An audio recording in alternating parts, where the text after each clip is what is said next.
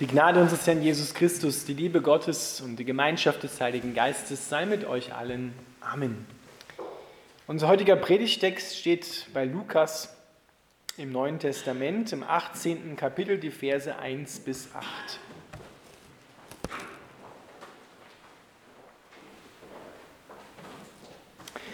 Eines Tages zeigte Jesus seinen Jüngern durch ein Gleichnis, wie wichtig es ist, beständig zu beten und nicht aufzugeben.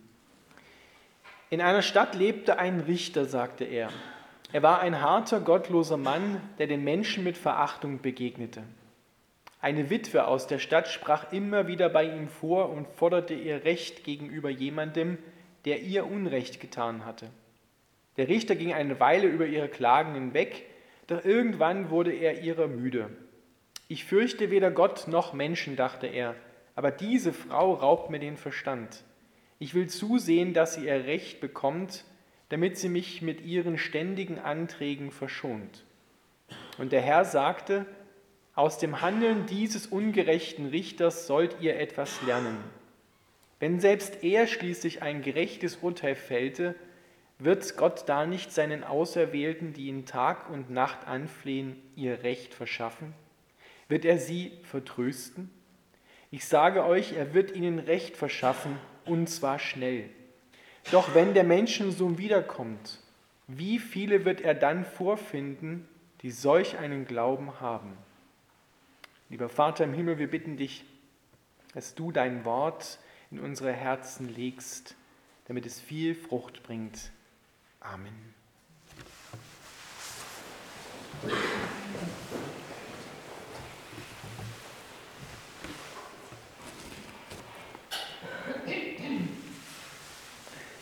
Lieben, es ist ein wunderbares Gleichnis, in dem Jesus eine ganz neue Herzenshaltung im wahrsten Sinne des Wortes provozieren will.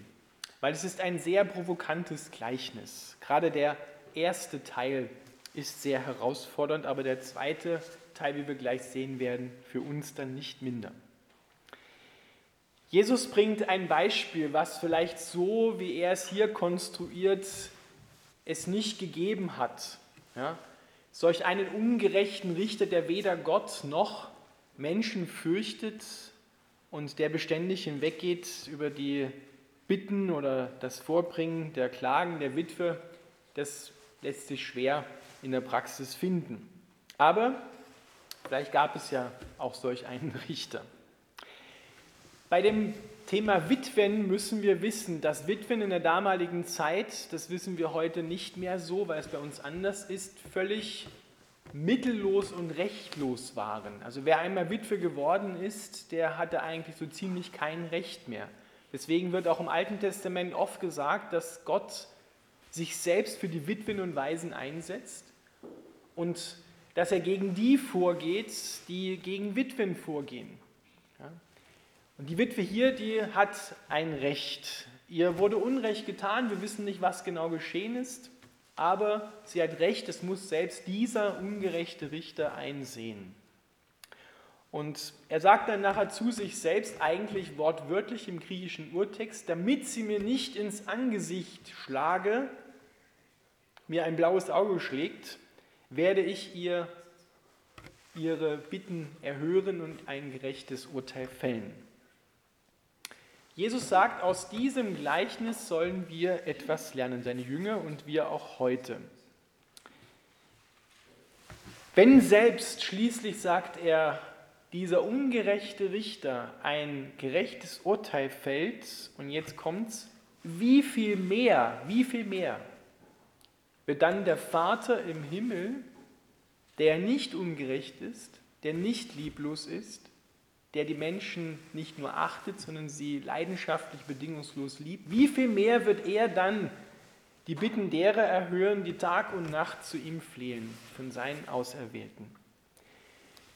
Auf der Ebene sehen wir also, dass der Richter, das Bild des Richters hier mit Gott verglichen wird. Wir haben ja vorhin schon gehört im Psalmgebet und auch im Halleluja-Vers, Gott ist Richter. Natürlich nicht so ein ungerechter Richter, wie Jesus ihn hier beschreibt, sondern er will auf dieser Negativfolie, die der ungerechte Richter hier darstellt, die Herrlichkeit Gottes abheben. Ja? Das Wort wie viel mehr. Ja? Wenn der schon, dieser ungerechte Richter, der sich ja, vor niemanden fürchtet, nicht mehr vor Gott, wenn der schon ein gerechtes Urteil fällt, wie schnell und wie sehr wird dann Gott versuchen, seinen Auserwählten, die Tag und Nacht zu ihm rufen, Tag und Nacht beten zu ihm, wie schnell wird er das dann erhören und ihnen Recht verschaffen. Ich sage euch, sagt Jesus, er wird ihnen Recht verschaffen und zwar schnell. Jetzt klingeln vielleicht bei einigen schon ein bisschen die Alarmglocken und sagen, naja, mit dem schnell ist, das ist so eine Sache. Ich habe auch schon mal gebetet vielleicht oder schon öfters gebetet und schnell, schnell war das nicht oder vielleicht gar nicht, dass Gott meine Gebete erhört hat. Was ist denn mit diesem schnell eigentlich hier gemeint? Jesus schaut natürlich aus seiner Perspektive. Das schnell, was hier steht, ist eine göttliche Zeitangabe, dass wir uns da nicht ja, gleich aufregen und sagen, ja, ja, von wegen schnell. Ich habe lange gewartet und es ist bisher ausgeblieben oder es hat ewig gebraucht, bis Gott mir geholfen hat. Ich habe gedacht, er lässt mich am ausgereckten Arm verhungern. Schnell ist eine göttliche Zeitangabe. Petrus schreibt in einem seiner Briefe, tausend Jahre sind vor Gott wie ein Tag. Das heißt, Jesus ist ungefähr zweieinhalb Tage weg. Ja, umgerechnet, aus seiner Perspektive ist Jesus ungefähr zweieinhalb Tage weg. Deswegen stimmt es, was er gesagt hat, als er auferstanden ist, ja, ich komme bald wieder. Wer weiß wann, wir wissen es nicht, aber es werden aus Gottes Perspektive ein paar Tage sein. Für uns eine Ewigkeit so ungefähr gefühlt. Mehrere tausend Jahre, 2022 Jahre gilt schon dieses Ich komme bald. Was machen wir in der Zwischenzeit, in der wir leben, wo es ja noch eindeutig Leid in dieser Welt gibt, Hunger, Krieg, Terror, Menschen müssen an Krankheiten sterben und das scheinbar Ungerechte ist, der eine hat dieselbe Krankheit wie der andere, aber der eine stirbt und der andere wird geheilt. Das zieht sich selbst wie ein roter Faden durch die Bibel hindurch. Im Neuen Testament lesen wir, dass Johannes der Täufer im Gefängnis sitzt und er schickt seine Jünger zu Jesus, weil er gehört hat, der verbringt große Wundertaten und lässt ihn fragen, ob er der ist, auf den Israel wartet oder ob wir auf jemand anders warten müssen. Und Jesus lässt ihm sagen, zitiert Jesaja 61, die Blinden sehen, die Lahmen gehen, die Tauben hören und arm wird das Evangelium gepredigt. Ein klarer Hinweis dafür, dass er der Messias ist. Spannenderweise heißt es dort bei Jesaja 61 auch noch, dass die Gefangenen aus dem Gefängnis freikommen. Genau diesen Vers lässt Jesus aus, als er Johannes, der im Gefängnis sitzt, ausrichten lässt, dass er der Messias ist. Johannes, wissen wir, wird kurze Zeit später enthauptet. Hm. Jakobus der Ältere, einer von den beiden Donnersöhnen, ja, Jakobus und Johannes.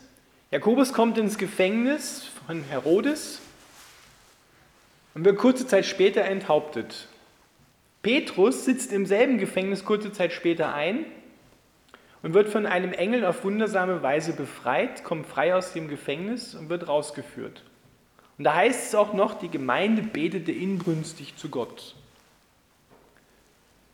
Ist das nicht ungerecht? Jakobus, ebenfalls ein Apostel, wird enthauptet, Petrus sitzt im Gefängnis ein und kommt frei. Das soll nur einer verstehen. Hat die Gemeinde vielleicht zu wenig gebetet bei Jakobus? Oder war Jakobus nicht ganz so beliebt bei Gott wie Petrus? Hatte Gott mit Petrus Größeres vor als mit Jakobus? Wahrscheinlich nicht. Im Alten Testament heißt es, meine Gedanken sind nicht eure Gedanken, sagt Gott, und meine Wege sind nicht eure Wege. Meine Gedanken sind so viel höher als eure Wege. Wir verstehen Gott nicht in seinem Handeln, aber wir dürfen ihm vertrauen. Und genau das ist die Spannung, in der wir leben.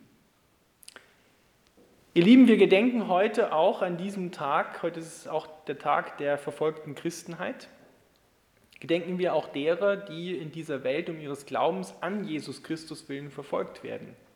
Und das sind aktuell 360 Millionen Menschen in dieser Welt.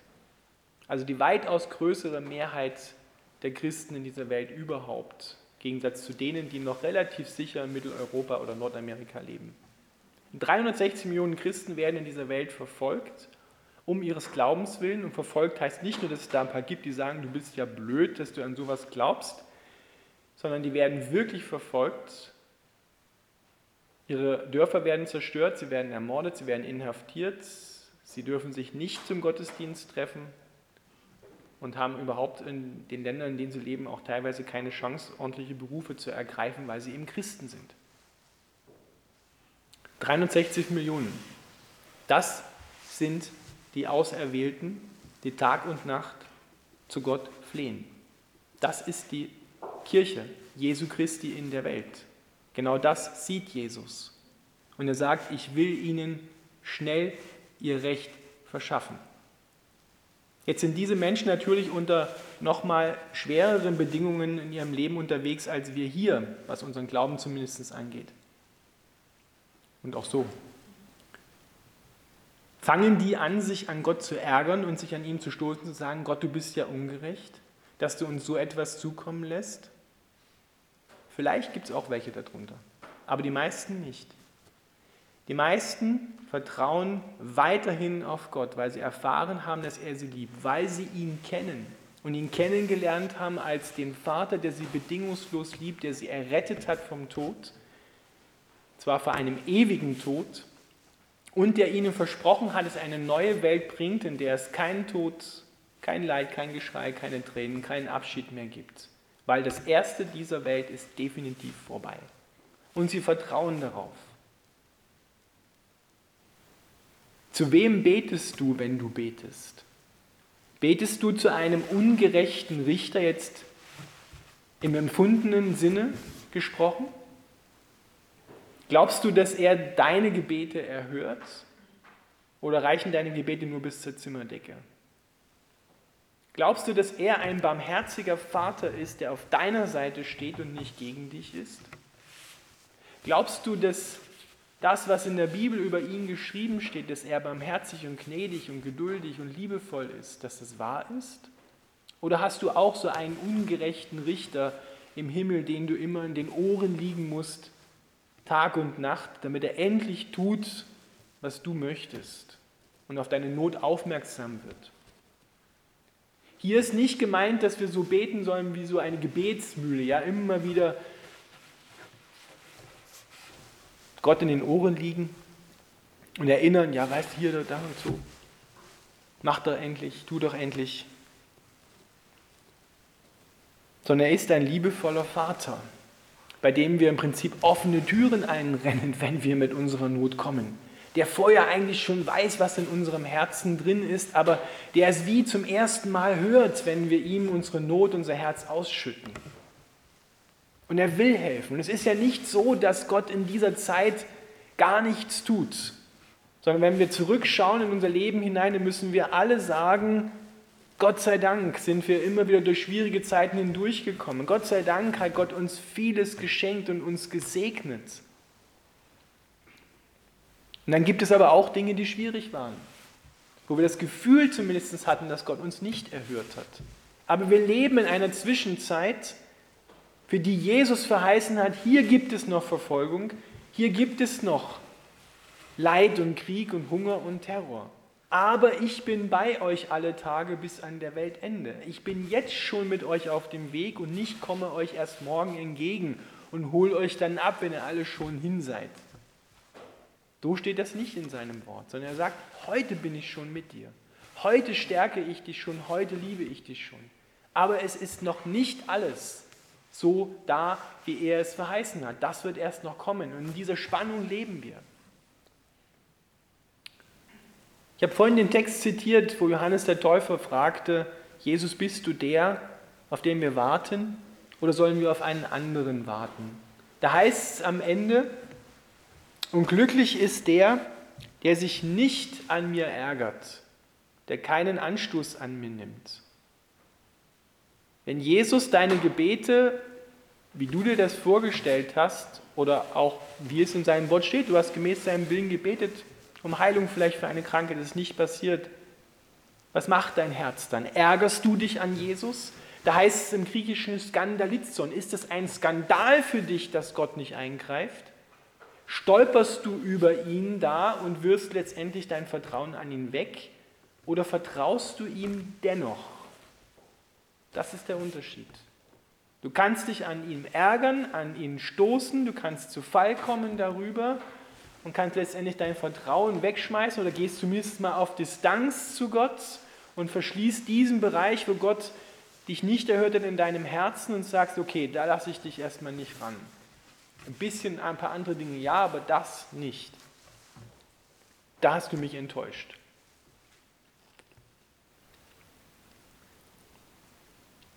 Wir dürfen uns nicht über Gott ärgern. Auf Dauer jedenfalls nicht. Wenn du dich mal über Gott ärgerst, ja, dann sag's ihm, dass du dich geärgert hast über ihn, dass er nicht so gemacht hat. Aber leg das wieder bei ihm ab, lass es wieder los. Aber dieser Ärger kann eben dazu führen, dass ich meinen Glauben wegschmeiße. Sondern Jesus sagt, wenn ich wiederkomme auf die Erde, um die neue Welt zu bringen, werde ich dann solch einen Glauben finden auf der Erde. Wird es da noch im wahrsten Sinne des Wortes Glaubende geben, die so glauben, die beharrlich dran geblieben sind, nicht gebetsmühlenartig, sondern die vertraut haben, trotz schwieriger Umstände, dass ich sie leite und führe und ich sie retten werde. Können wir das? Jawohl, wir können das. Wir können Gott so vertrauen. Es gibt viele unzählige Beispiele in der Bibel, wo Menschen über Jahre hinweg, Jahrzehnte hinweg vertraut haben auf Gott und dann das Verheißene zum Teil gesehen und bekommen haben, aber zum großen Teil auch nicht. Im Alten Testament wurde Jesus immer wieder angekündigt, dass der Messias kommt und haben sie ihn erlebt? Nein, haben sie nicht. Sie haben ihn nicht erlebt, aber sie werden ihn eine ganze Ewigkeit erleben. Und darüber sagt Paulus dann später, die Leiden dieser Zeit fallen nicht ins Gewicht gegenüber der Herrlichkeit, die kommen wird. Also die Leiden dieser Zeit, sagt er, sind, wenn du es auf eine Waage legst, federleicht gegenüber dem Schwergewicht dessen, was Gott bringt, gegenüber dem Schwergewicht der neuen Welt. Da wird die Herrlichkeit, die Freude, das Glück, was du da hast, die Liebe, wird so stark sein, so schwer sein, dass du darüber dann sagen kannst, dass die Leiden, die dieser Zeit, Mensch, was haben wir uns bloß für Gedanken gemacht? Was haben wir uns für Sorgen gemacht? Wie schlimm ist es uns damals gegangen heute? Wir denken noch daran, aber es tut überhaupt nicht mehr weh. Es ist vorbei. Es ist vorbei und wird nicht wiederkommen. Und genau so dürfen wir das heute schon sehen. Das ist die Hoffnung, die Jesus uns macht und die wird nicht enttäuscht. Jeder, der auf Gott hofft, wird nicht zu Schanden werden, sagt die Bibel. Das heißt, der wird nicht enttäuscht werden, weil Gott hält Wort, aber eben zu seiner Zeit. Das müssen wir aushalten lernen und ihm trotzdem vertrauen. Ein Bild, was ich euch zum Schluss mitgeben möchte, ist das eines Kindes. Ein Kind will auch nicht alles verstehen oder, oder fragt gar nicht danach, wie Papa und Mama das machen. Ja, wenn da irgendwas kaputt gegangen ist am Spielzeug, dann weiß man, Papa macht es ganz. Wie der das macht, welchen Kleber der da nimmt oder welche Schraube oder wie man das, ist dem völlig egal. Hauptsache, das Ding funktioniert wieder. Hauptsache, es ist ganz. Wie die das machen, keine Ahnung, ist auch nicht wichtig. Aber sie vertrauen dem Vater und der Mutter, dass sie dem Kind nichts Böses tun. Sondern dass sie es fördern wollen in allen Dingen, dass sie es lieben und dass das Kind sich darin bergen und fallen lassen kann. Und genau das ist das, was Gott uns noch viel mehr geben möchte, auch wenn wir alle schon erwachsen sind, in dem Sinne erwachsen, zumindest äußerlich erwachsen sind. Wenn ihr nicht werdet wie die Kinder, sagt Jesus, nicht kindisch, sondern im Vertrauen auf Gott, dann werdet ihr das Himmelreich nicht erhalten, nicht sehen können, nicht hineinkommen, sondern vertraut so, wie ein Kind vertraut. Ihr müsst den Vater im Himmel, wir müssen den Vater im Himmel nicht verstehen, aber wir dürfen ihm vertrauen, dass er alles gut macht. Amen.